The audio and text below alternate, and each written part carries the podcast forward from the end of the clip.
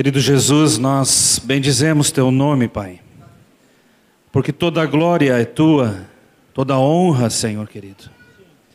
E nós, Senhor Deus, te exaltamos, porque estamos sujeitos a ti, estamos sujeitos à tua palavra, à tua voz nessa hora aqui, Senhor. E nós, Senhor Deus, clamamos pela vida dos nossos irmãos, pastores sobre a igreja, Pai, para que também sejam a tua boca nessa hora, Pai e tragam a tua palavra, Senhor Deus. Palavra que tanto precisamos guardar nos nossos corações. Palavra que tanto precisamos praticar, Senhor querido. Pedimos isso, Deus. Abençoamos nossos irmãos e as nossas vidas aqui também para te escutar, Pai. Em nome de Jesus. Amém. Hoje é um dia especial, sabe por quê? Porque Jesus está aqui. Ele é a pessoa mais importante nesse lugar. Hoje é um dia especial, sabe por quê? O Espírito Santo quer falar com você. O Espírito Santo está presente. É Ele quem fala. Nós apenas cooperamos com Ele. Ele já tem falado através dos louvores, através da comunhão. Ele quer continuar falando. Temos lido durante esse mês, esses meses, né, de janeiro e fevereiro, o livro de Atos. Queremos ler um texto em Atos, capítulo 7, Atos 7, 44 até os 50. Vamos ler. Eu leio um versículo, a congregação lê outro versículo, a partir do 44 até os 50. O tabernáculo do testemunho estava entre os nossos pais no deserto, como determinara aquele que disse a Moisés que fizesse segundo o modelo que tinha visto, o qual também nossos pais, com Josué, tendo. Vocês leem agora.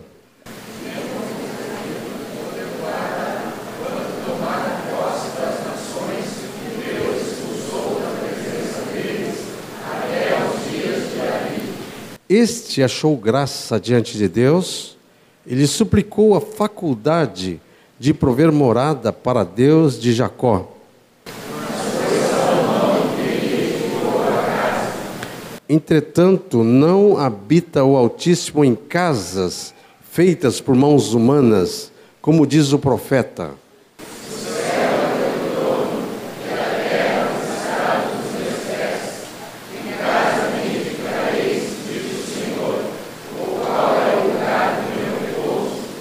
Não foi porventura a minha mão que fez todas estas coisas? Eu queria. É só até os 50, tá? Só até os 50. Eu quero destacar para vocês o versículo 44, que diz: O tabernáculo do testemunho estava entre nossos pais no deserto, como determinara aquele que disse a Moisés que o fizesse segundo o modelo que tinha visto. Uh, vamos abrir também Êxodo 25, 40. Êxodo 25, 40 diz o seguinte: Deus falando com Moisés, disse o seguinte: Vê, pois, que tudo faças segundo o modelo que te foi mostrado no monte. Vamos ler juntos? Vê, pois, que tudo faças segundo o modelo que te foi mostrado no monte. Estou agora, de certa maneira, envolvido com uma construção pela primeira vez e comecei a perceber que para construir alguma coisa precisa de um modelo, um projeto, às vezes uma maquete, um, um modelo, um protótipo. E a palavra de Deus nos dá um modelo. E Deus aqui diz assim: tenhas cuidado de fazer segundo o modelo que te foi proposto. No livro de Efésios, a, Bíblia apresenta, nos apresenta como corpo, como família, como edifício. Isso em Efésios. Mas, segundo a palavra de Deus, aparecemos também em outras formas, como exército de Deus. Aqui está é o exército de Deus. E nosso Deus é conhecido como Senhor dos exércitos. Os anjos faz, fazem parte do exército de Deus, a igreja é o exército. Somos apresentados também como lavoura de Deus. 1 Coríntios 3, 9 diz: Lavoura de Deus somos nós, somos cooperadores de Deus, lavouras de Deus, edifício de Deus. Somos apresentados também como noiva. Para nós homens até não soa estranho, né? Nós noivo, sim, mas noiva, né? Mas aqui nesse caso até os homens se tornam a noiva e depois a esposa do cordeiro. E uma outra maneira que a palavra nos apresenta também é como povo. E para o assunto que nos está proposto hoje, que é o modelo da casa de Deus, eu queria ficar dentro desse contexto de povo. Uh, não vamos ler os textos para alcançar, uh, ganhar um pouco de tempo, mas vai ficar gravado e você também querendo tomar nota. Em Êxodo 6, versículos 6 e 7, diz, o Senhor diz assim: Tomar-vos-ei por meu povo e serei o vosso Deus. Deus dizendo: Tomar-vos-ei por meu povo e serei o vosso Deus. Em Atos 15, 14, diz: Para constituir um povo para o seu nome. Deus se propôs constituir um povo para o seu nome. Tito 2,14 diz que ele se propôs a constituir para si um povo exclusivamente seu, zeloso e de boas obras. Sabe quem é você? Você faz parte do povo de Deus, um povo zeloso de boas obras e propriedade exclusiva de Deus, exclusivamente. Deixa eu dizer uma coisa para você. Deus exige exclusividade. Em Tiago diz que não é vão que o Espírito Santo tem ciúmes quando andamos flertando com o mundo. Às vezes flertamos, mas nós somos propriedade exclusiva de Deus. E o versículo mais conhecido nosso, que é 1 Pedro 2,9, podemos até falar juntos, né? Vós, porém, vamos falar juntos? Vós, porém, sois raça eleita, sacerdócio real, nação santa, povo de propriedade exclusiva de Deus, a fim de proclamardes as virtudes daquele que vos chamou das trevas para a sua maravilhosa luz. O que é um povo? O que é um povo? Nós somos um povo. Um povo é um conjunto de indivíduos que formam uma nação. Nós somos um conjunto de indivíduos que formam uma nação, mas uma nação especial. É o povo de Deus. Nós temos uma identidade. Eu pertenço, havia um cântico que cantávamos no passado, eu pertenço a esse povo, né? Eu pertenço. A quem você pertence? Eu pertenço ao povo de Deus. Eu pertenço a Deus. Já temos falado que esse, esse povo tem uma bandeira, né? A bandeira qual é? O amor. Levou-me à sala do banquete, sua bandeira sobre mim é o amor. Todo povo tem uma bandeira, nós temos uma bandeira. Nisto conhecerão todos que sois meus discípulos, se amardes, tiver, amardes uns aos outros. Essa é a nossa bandeira. Temos uma constituição.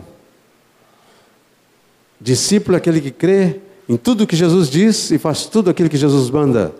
Então, a didaquê de Jesus, os ensinos de Jesus, permaneciam na doutrina dos apóstolos, Atos 2, 42.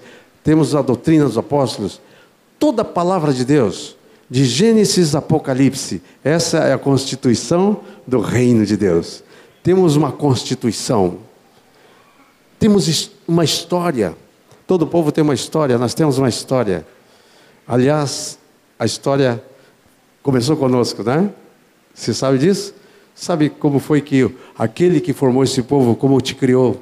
Tua história começou na eternidade, antes, antes da criação do mundo, já começou a formação desse povo. Temos histórias, temos patriarcas. Você tem descendência. Somos chamados filhos de Abraão pela fé. Nosso Deus é conhecido como Deus de Abraão, Deus de Isaac e Deus de Jacó. Ele é um Deus tremendo, tão grande, mas é um Deus pessoal. Eu sou Deus de Abraão, de Isaac e de Jacó. Eu poderia dizer, meu Deus é o Deus de Francisco, de Ismael e de Samuel. E cada um aqui poderia dizer, Moisés, eu sou Deus de Moisés, de Marcos, de Felipe e assim por diante. Ele é Deus de gerações. Temos raízes, temos profetas, apóstolos, é, presbíteros, diáconos, temos um rei, um Quírios, rei dos reis e senhor dos senhores. Todas as nações têm um imperador, têm um presidente, têm um primeiro-ministro, mas o nosso, nosso Deus, o nosso povo, o nosso rei é o rei dos reis e senhor dos senhores. Isso não alegra o teu coração? O que está acontecendo com a tua vida agora? O que está te afligindo? Fique tranquilo. O teu Senhor está soberano sobre o trono. Nada escapa, numa folha não cai sem que ele saiba, um pardal não cai sem que ele saiba, um fio de cabelo não cai sem que ele saiba. O Rei dos Reis está sentado no trono. Temos autoridades delegadas. É um povo com autoridade. É um povo, não é um povo que, como dizia lá em Juízes, Naquele tempo não havia rei em Israel, cada um fazia o que bem lhe parecia. Não, nós temos um Senhor, de onde procede toda autoridade, e ele tem autoridades delegadas. Autoridades delegadas em casa, autoridades delegadas na, na vida civil, autoridades na igreja. Somos um povo com ordem, com direção. Deus levanta homens e mulheres fiéis, idôneos, chefes de 10, chefes de 50, chefes de 100, chefe de mil. Ele coloca chefe sobre tribos. As doze tribos é um Deus organizado. Jesus, quando foi multiplicar o pão, disse: separe de 50 em 50 a ordem. Temos um estilo de vida do reino. O mundo jaz no maligno.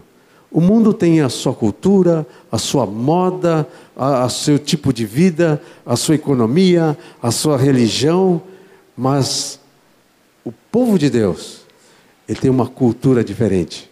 Nós temos a cultura do reino. Nós somos diferentes, porque nós somos povo de Deus. Diz que filho de peixe é peixinho, não é? Quem é nosso pai? Deus. Como que nós devemos ser parecidos? Com nosso pai.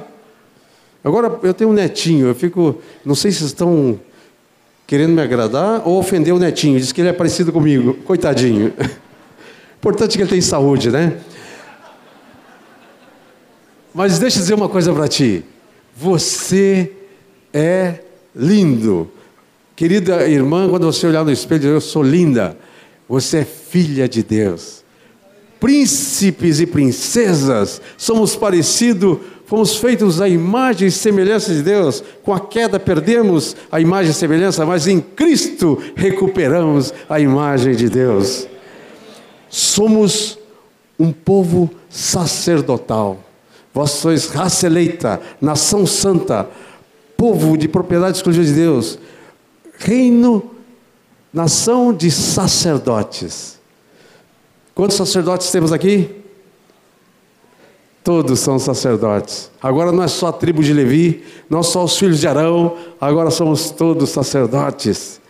E aqui entramos no assunto do tabernáculo. Onde é que atua o sacerdote? No tabernáculo. E aqui eu quero passar para o meu querido Moisés, que vai nos explicar sobre essa função sacerdotal sobre o tabernáculo. Paz, meus irmãos. Eu fiz o propósito de nunca mais perguntar se vocês estão alegres, porque está na cara. Estão. Além dos textos que o amado Ismael leu com os irmãos, eu queria lembrar e pedir que os irmãos abram suas Bíblias também no livro de Hebreus, no capítulo 8. Versículo 4. Diz assim: Ora, se ele estivesse na terra, nem mesmo o sacerdote seria, visto existirem aqueles que oferecem os dons segundo a lei, os quais ministram em figura e sombra das coisas celestes, assim como foi Moisés divinamente instruído quando estava para construir o tabernáculo. Pois diz ele: Vê que faças todas as coisas de acordo com o modelo que te foi mostrado no monte.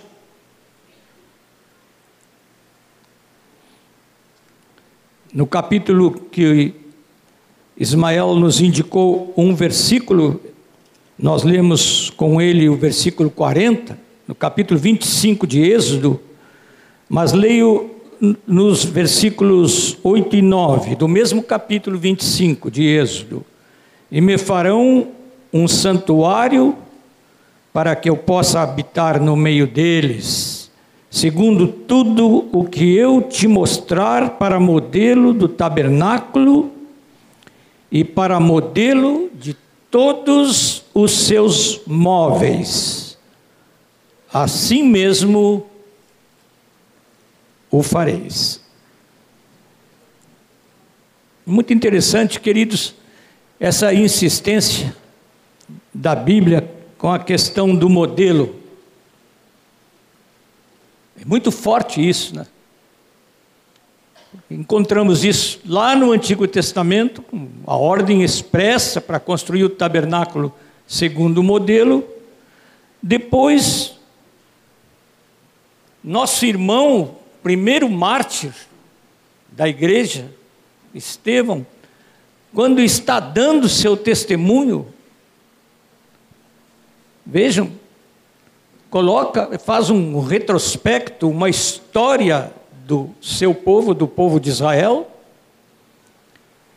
E no meio do testemunho ele coloca as coisas importantes dessa história. E lá no meio coloca aquela expressão que já lemos juntos, que Moisés fez o tabernáculo conforme o modelo.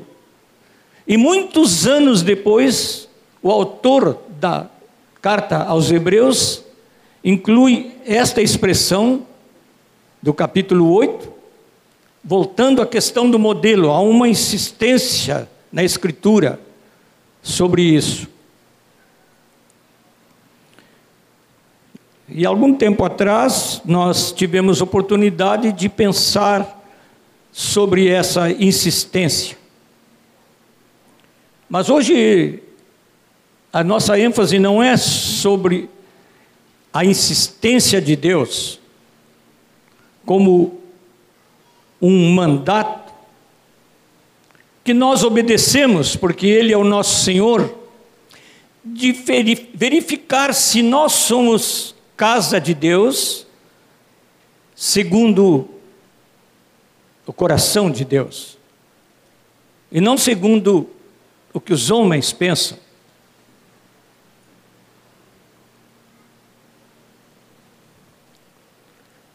Segundo as tradições dos homens.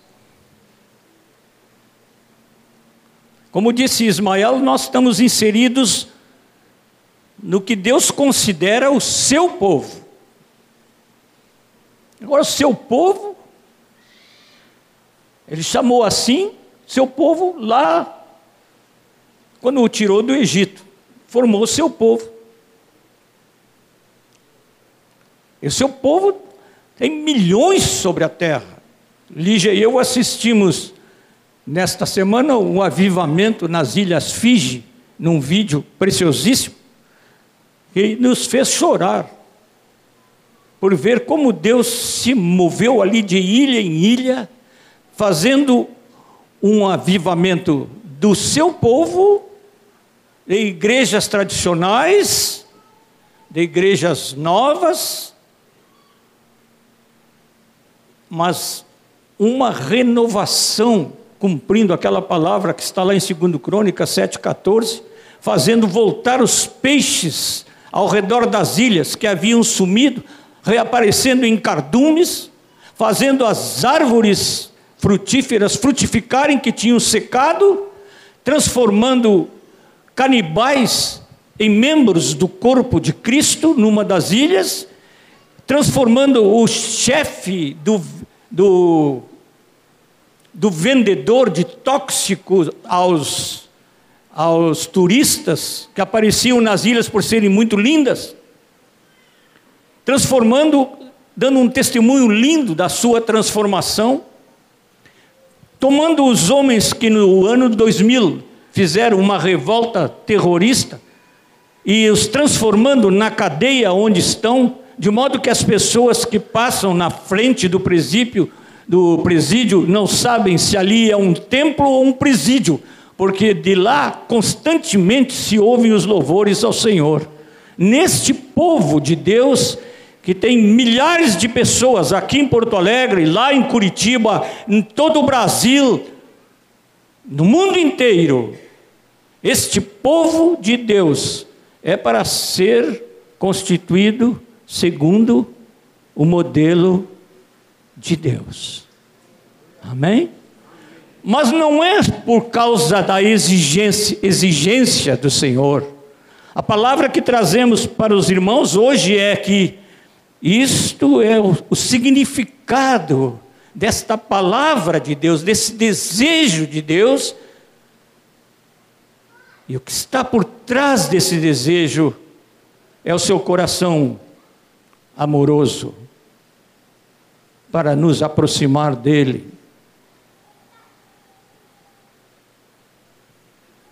O que Deus quer é você e eu pertinho dele.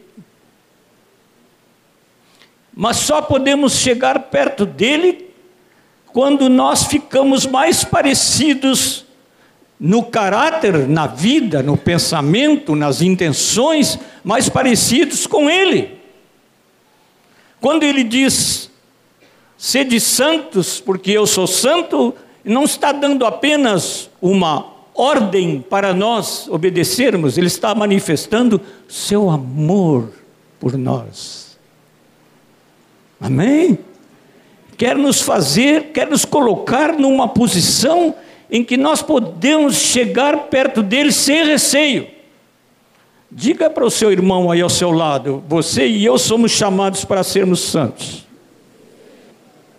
É interessante que a igreja foi estimulada pelo presbitério a ler, agora nesse período, desses dois meses, ler o livro de Atos.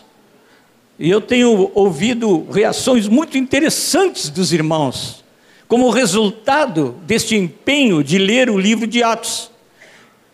É, em todas as reuniões temos lido o, o livro de Atos, mas nós temos lido nas nossas casas o livro de Atos. E tem havido umas reações surpreendentes dos irmãos. Os irmãos dizem duas coisas. Como Deus é maravilhoso conosco e tem feito sem parar as suas coisas para levar o livro de Atos para toda a história da igreja. Amém, amados? O nosso Deus é maravilhoso, ele tem feito coisas maravilhosas. Hoje eu estava aguardando a chegada dos colegas para orarmos lá na salinha, e estava ali andando no corredor, chegou um, um dos nossos jovens, um dos discipuladores, e diz assim: ele falou assim como falam, porque, viu, colega, eu, desci, eu fui descendo na escala zoológica. No tempo da denominação eu era reverendo. Depois, na renovação, eu, eu fiquei pastor, Moisés. Agora eu sou vô. Aí eles, de lá no corredor, o, o irmãozinho me disse assim: Vou, quero te apresentar este moço. Aí veio um belo moço, ele disse: recebeu a Cristo lá na nossa casa.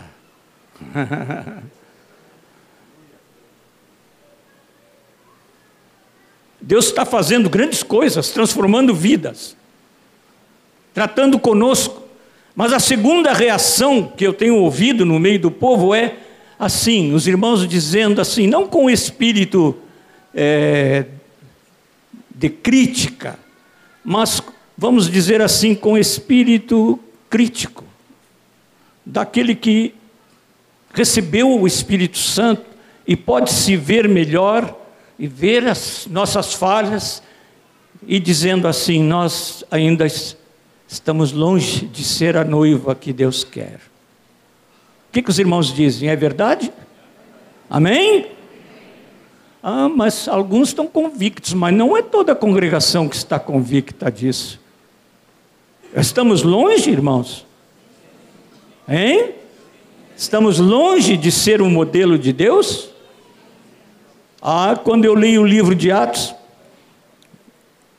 estava sentado aqui com o irmão Telmo, um dia que o, o Ion ministrou a palavra, e quando o Ion leu ali no livro de Atos, Atos 2,42, falou sobre aquilo que a igreja era, o, eu cutuquei o Telmo e disse assim: Estás pronto para vender o teu carro?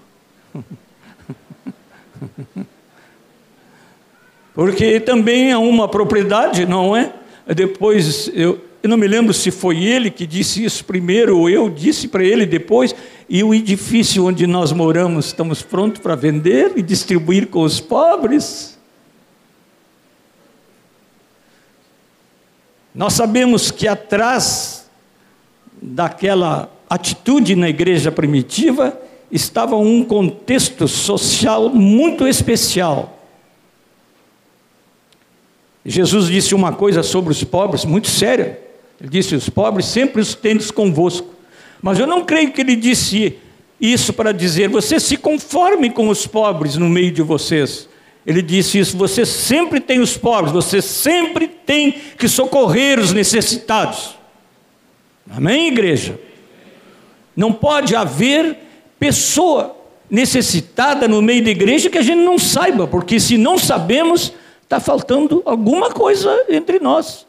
Uma das vergonhas que eu passei lá no início, quando estávamos começando esse mover de Deus, que nos fez ser a congregação que somos, e descobri que um jovem que todos os dias estava conosco para orar, tinha passado a semana inteira com um cafezinho preto passado por ele como alimento diário e não nos disse nada.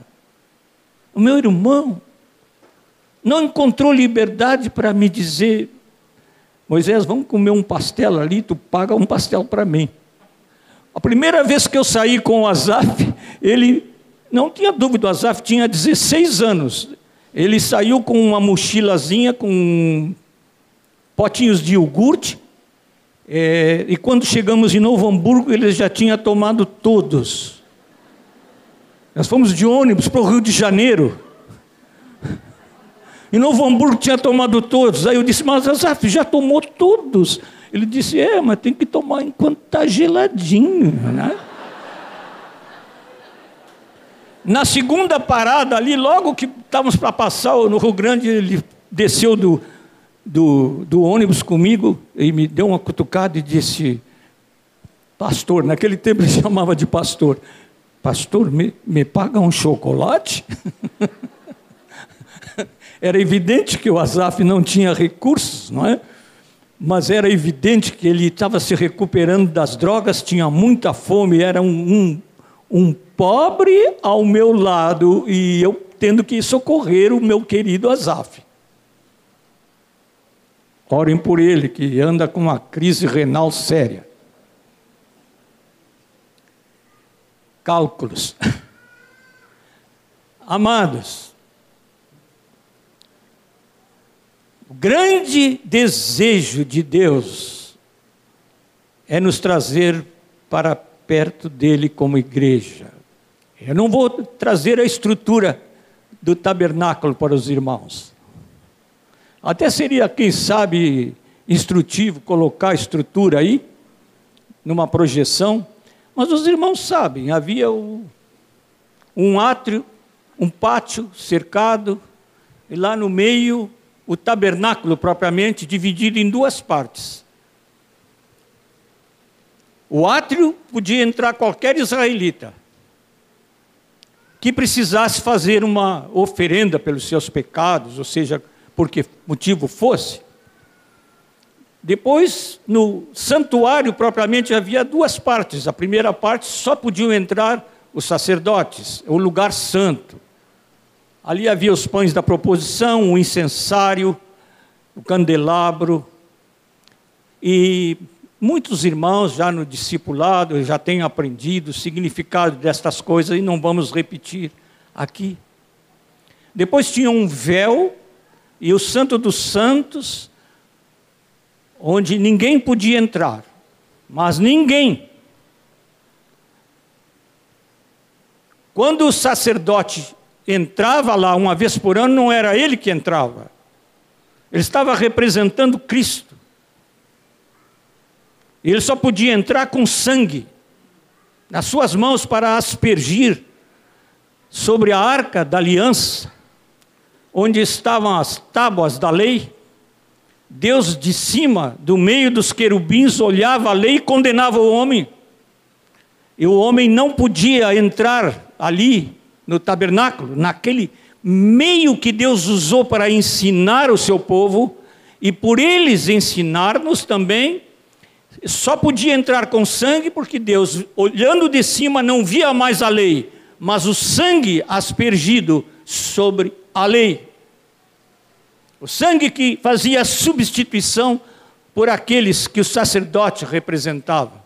Ele ia lá como um, um belo representante levava um peitoral com doze pedras, cada pedra sendo símbolo de uma das tribos, e ele entrava, aspergia e ele não morria.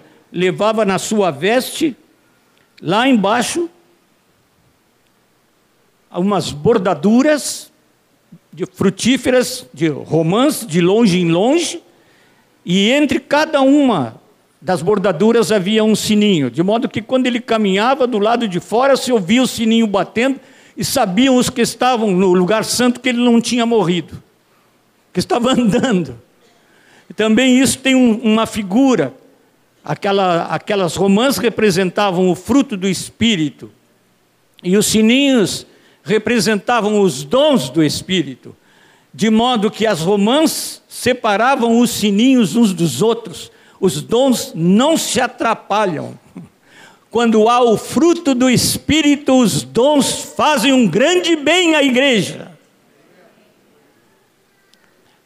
Mas ninguém podia entrar ali.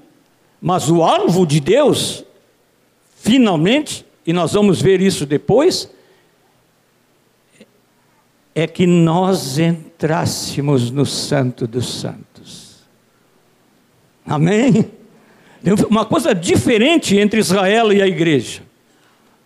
Daqui a pouco nós vamos ver isso. Falando desse povo, eu quero falar só duas, duas características desse povo. Uma delas é. Eu vi num livro que eu gostei muito, a história de Demo Shakarian. Demo o homem que começou aquele grupo que nós conhecemos como a DONEP, os homens de negócio do Evangelho Pleno. E a história dele é muito linda. Era um armênio que o seu pai seu avô foram para os Estados Unidos, eram extremamente pobres e Deus trouxe prosperidade para eles. E o título do livro é O Povo Mais Feliz da Terra. Queridos, eu quero dizer para vocês Outro dia estava vendo na televisão uma pesquisa qual era o povo mais feliz. Chegaram lá numa tribo, num lugar lá. Quero dizer para vocês que essa pesquisa está errada. O povo mais feliz da terra é o povo de Deus. Deus é a nossa alegria. A alegria do Senhor é a nossa força. É o fruto do Espírito, é amor, alegria, paz, e assim vai, né? Amor, alegria, paz. Amado, não deixe a tristeza entrar no teu coração. Tristeza é do Adão, alegria é do Espírito Santo. Se você você andar no Espírito, você vai ser alegre, mesmo que você esteja preso no tronco depois de açoitado, você vai estar como Paulo e Silas cantando alegrias ao Senhor. Se você não leu esse livro, leia. Outro louvor que liberta, alegre, alegria, fruto do Espírito. Muita gente diz: Eu não quero ser cristão, não. Aqueles pessoas carrancudas, não pode isso, não pode aquilo, não pode aquilo. Que, que coisa chata ser esse povo aí. Ah, mas esse não é o povo que eu estou falando, não. O povo de Deus é o povo mais alegre sobre a terra, porque ele sabe de onde veio, para onde vai, quem é seu Deus, quem ele é, ele tem identidade, ele sabe que o nome dele está escrito no livro da vida. Diz: Alegrai-vos, porque os seus nomes estão escritos no livro da vida. Aleluia! Vamos aplaudir o Senhor?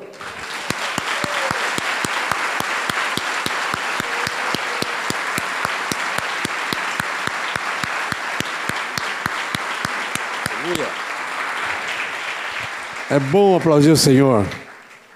E de passagem, se tivesse alguém dormindo, acordava também. Mas eu queria ler com vocês aqui uma outra característica do povo de Deus, que está em 1 Pedro, capítulo 2, versículo 11. 1 Pedro 2, 11. Aqui diz o seguinte: Amados, exorto-vos como peregrinos e forasteiros que sois, a vos absterdes das paixões carnais que fazem guerra contra a alma. Quero chamar a atenção aqui como somos um povo peregrinos e forasteiros. Havia um cântico antigo que dizia: Sou peregrino aqui, em terra estranha estou nós somos peregrinos. Peregrino é que estamos peregrinando. Já viu aquele livro também, O Peregrino, né? Nós estamos peregrinando. Temos uma pátria celestial. Quando Deus criou o homem, nós já sabemos disso, disse, abençoou e disse: crescei, multiplicai, enchei a terra. Para encher a terra, eles tinham que se mover, eles tinham que sair, eles tinham que andar. Se eles ficassem ali, só no Éden não ia encher a terra, eles tinham que encher a terra. Abençoou Deus, disse: sede fecundos, multiplicai-vos, enchei a terra. Houve a queda, houve crescimento de pecado, transbordou o pecado, transbordou, Deus chamou Moisés por 120 anos, pregou, e finalmente veio o dilúvio. Quando sobreviveram aqueles Noé, esposa, três filhos, as três noras, oito pessoas. Deus disse para Noé: Noé, crescei, multiplicai, encha a terra. Aí vieram os descendentes de Sem, Cão e Jafé, e sabe o que eles fizeram? Ao invés de crescer, multiplicar e se espalhar para a terra, disse: hum, hum, hum, nós vamos ficar aqui, nós vamos construir uma torre e vamos com ela chegar até os céus, vamos fazer notório o nosso nome e nós vamos ficar aqui. Mas eles estavam fazendo algo que Deus não tinha mandado eles fazer. E Deus mandou confusão, vieram as línguas, ah, e aí se espalharam pela terra as etnias, as línguas, as tribos, os povos e as nações. Quando Jesus deu a sua ordem, seu mandamento, ele diz: Ide por todo mundo, pregar o evangelho a toda criatura, tanto em Jerusalém, Judéia, Samaria, até os confins da terra. Mas acontece que a igreja de Atos, a igreja primitiva, estava tão bom ali, estava tão gostoso que eles quiseram fazer mais ou menos como Pedro, Tiago e João dizem: vamos fazer umas tendinhas aqui e vamos ficar aqui. Eles queriam fazer uma tendinha, e Jesus falou: não, né? Deus interrompeu eles lá, disse: Esse é meu filho amado em quem comprazo, e, e já tiveram que descer do monte. Mas estava tão bom ali em Jerusalém, sabe o que aconteceu? Eles só vamos ficar aqui em Jerusalém. Ficaram Sabe o que teve que acontecer? Teve que vir uma perseguição. Você que leu Atos viu isso, né? Diz que veio uma perseguição em Jerusalém e todos foram dispersos. Interessante que dessa vez ficaram os apóstolos e foi dispersa a igreja. Todos foram dispersos, exceto os apóstolos que ficaram. Mas eles já queriam ficar lá fazer um, né? Vamos construir um templo aqui, já que a gente reúne no pórtico de Salomão, não está cabendo, vamos com essa turma toda aqui, vamos fazer umas ofertas aqui, levantar um templo maior do que Salomão, vamos reunir todos aqui. O homem sempre quer ficar. O homem gosta de edificar raízes, construir castelos, construir palácios, é, no Velho Testamento você vê muito é, fazer colunas para fazer seu nome conhecido. Os, os, as nações têm seus castelos, as religiões têm seus templos maiores que representam os seus lugares. Qual será o templo de Deus? Qual o modelo de Deus? Templo vamos fazer para Deus? Que catedral de vidro de cristal, de pedras preciosas. Que material vamos usar na casa de Deus? Interessante que 11 de setembro de 2000 e quanto? Alguma coisa atrás, né? Duas torres foram destruídas, né? Interessante chamar torres, né? Não era uma torre, duas torres. Derrubaram. Mas agora já estão fazendo uma maior, mais alta. Há um, uma febre de construir torres. Ah, quando vão fazer um edifício alto, eles guardam segredo porque alguém vai fazer 50 metros mais alto. Então, o edifício mais alto está lá na Ásia, agora já não está mais, vai estar aqui, vai estar colar. O homem quer erigir torres, catedrais. Qual é o tipo de igreja que Deus quer? Que tipo de construção? Deus quer uma igreja tipo tabernáculo. Sabe quantas pessoas cabiam no tabernáculo? O povo era mais ou menos 2 a, 2 a 3 milhões. Não cabia nem 1% lá dentro. Não era muito maior que isso aqui, não. Dá uma examinada na enciclopédia bíblica. É, era, ué, para todo o povo de Israel só aquilo? Sim. Você sabe que o templo não foi ideia de Deus? O tabernáculo, sim. Faça segundo o modelo que eu te dei. Mas o, o templo foi ideia de Davi. Davi morava num palácio, era o rei, e disse: Senhor, primeiro falou com o profeta: Olha, profeta, eu moro aqui num palácio e a arca de Deus está ali, numa tendinha ali atrás. Eu quero fazer um palácio para ele. E o, o profeta diz: Ah, boa ideia.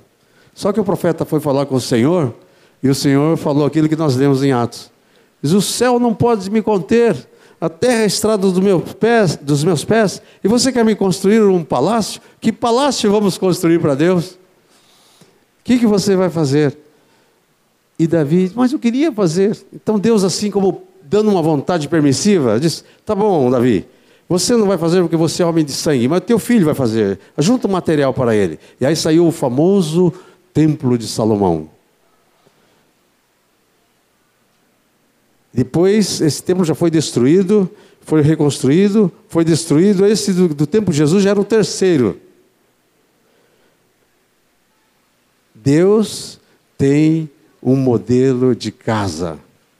O modelo dele é pedras vivas. Você é o tabernáculo de Deus.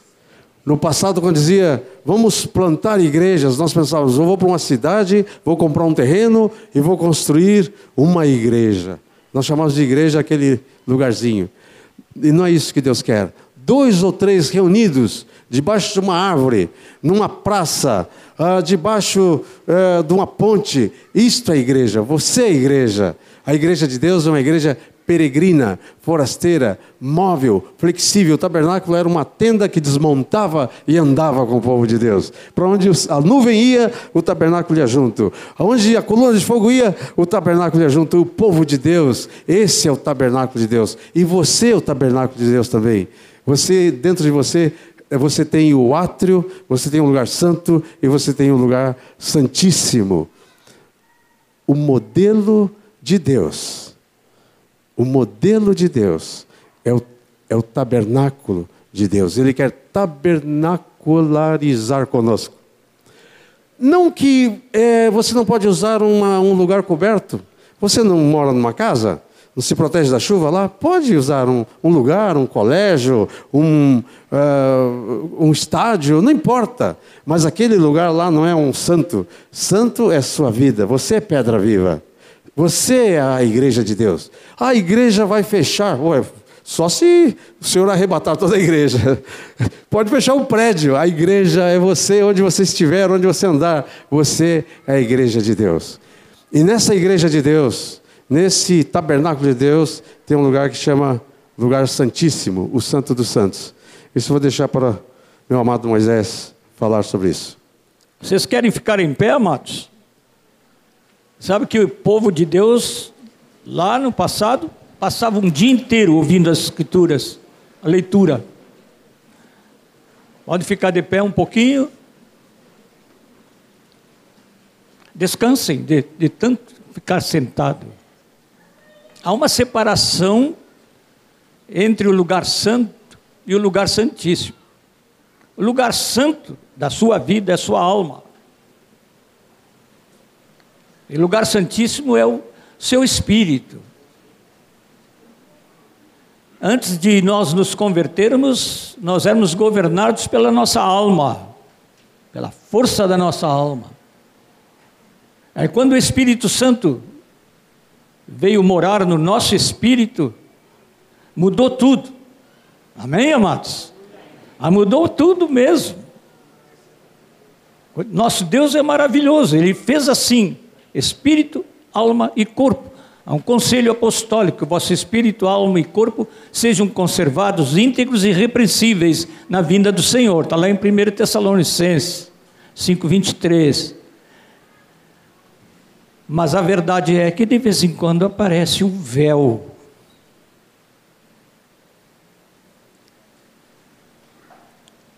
Quantos de nós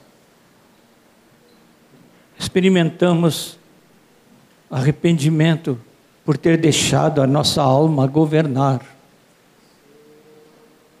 Entristecemos o Espírito Santo deixamos a nossa alma governar. Aconteceu uma coisa interessante com o véu do santuário lá ao tempo de Jesus, que Herodes tinha mandado construir o templo e havia o véu lá. Olha só o que diz a Escritura. Mas Jesus, dando um grande brado, expirou e o véu do santuário rasgou-se em duas partes, de alto a baixo. Acabou a separação. Recordo quando jovem cantamos no Teatro Municipal de São Paulo, uns 300 discípulos, o oratório do maestro Léo Schneider, um gaúcho que já está há tempo com o Senhor, homem que eu conheci de perto, coração cheio de Deus. Nós cantamos o Calvário e recordo muito bem que um solista cantou estas palavras. E o véu do santuário rasgou-se em duas partes, de alto a baixo. Quando nós ensaiávamos, todos tremíamos comovidos. Quando aquele irmão cantava estas palavras da Escritura. Na antiga dispensação é vocês não podem entrar. Eu disse só o sacerdote, o sumo sacerdote, entrava uma vez por ano, porque o ano hebraico representa toda a história da humanidade. Ele representava a aquela vez em que o, o nosso sumo sacerdote, o nosso querido Senhor e Salvador, ali naquela cruz, deixou que o véu do seu corpo fosse rasgado, para nós podermos enxergar o amor do nosso Pai. O povo de Israel ouvia: não entrem, porque morrerão se entrarem. Para a igreja, o Senhor diz: venham todos, entrem todos, cheguem todos, aproximem-se de mim mais e mais e mais, faça cair o véu que separa a sua alma do seu espírito, onde eu moro. A palavra diz: o vosso corpo é o santuário do Espírito Santo. A Bíblia é tão realista sobre isso, queridos, que sempre, quando vai fazer, a palavra vai fazer um apelo forte na boca de um apóstolo, ou do próprio Jesus, usa o corpo. Rogo-vos, irmãos, que apresenteis os vossos corpos, porque Deus quer uma coisa concreta, forte, real, positiva. Não é para entregar o pensamento, como algumas religiões mundiais fazem. Não é apenas para sentir com as emoções, é para render toda a vida completa àquele que nos chama com tanto amor. Irmãos, eu, Ismael, eu pus na frente porque eu tenho que me render primeiro. Ismael e eu chamamos vocês nesta noite para entrarmos mais adentro do Santo dos Santos, mais perto, mais perto. Queria convidar os presbíteros para chegarem aqui, alguns pastores que estão aqui conosco, que venham aqui. Podem vir os pastores que estão nos visitando também. Estou conversando aqui com eles, eles estão dizendo que eles querem chegar mais perto do Senhor. Quantos de vocês querem chegar mais perto? O povo de Deus também sabe cantar baixinho. Podemos cantar baixinho. Estamos entrando em terra santa Estamos diante da presença do Senhor. Adoremos todos a Jesus Cristo Estamos entrando em terra santa em adoração. Espírito Santo, nesta noite, te convoca, te chama. Entremos, pois, confiadamente. O véu se rasgou Entremos, pois, confiadamente pelo sangue da nova aliança. Todo escrito de dívida que era contra nós foi rasgado. Podemos entrar confiadamente. Entremos, pois, o véu está rasgado. Chegue diante do Santo dos Santos você é sacerdote de Deus. Você é ministro de Deus. Você pode entrar como Gabriel está lá, como Miguel, como os querubins, os serafins, todos os santos, você tem acesso através de Jesus. O Espírito Santo nesta noite chama a mim, a Moisés, os pastores aqui em cima, todos os discípulos, todos são iguais, todos são sacerdotes do Deus Altíssimo. Temos apenas um sumo sacerdote agora, Jesus. Jesus. Entremos, pois. Estamos entrando em terra santa.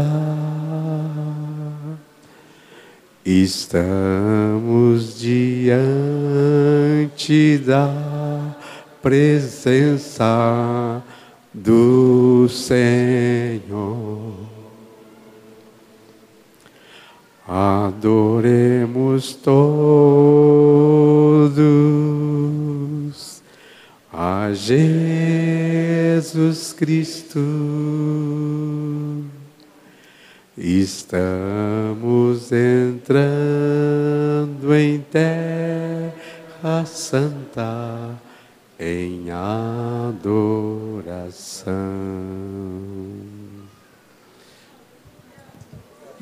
Diante, dentro da arca da aliança, lá no Santo dos Santos, estava a lei de Deus.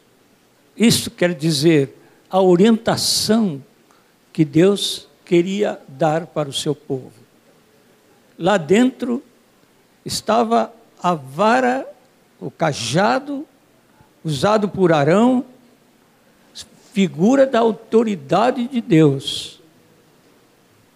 E lá dentro estava uma porção do maná, que significava a provisão diária de Deus. Se você chegar no Santo dos Santos, nunca vão lhe faltar estas coisas do Senhor. Não vivemos por causa do que Ele para Ele por causa das coisas que Ele nos dá. Mas quando chegamos perto dele, somos abençoados pelo que Ele é. Deus é amor. Diga para o seu irmão e sua irmã isto: Deus é amor. E Deus guarde os irmãos na sua paz.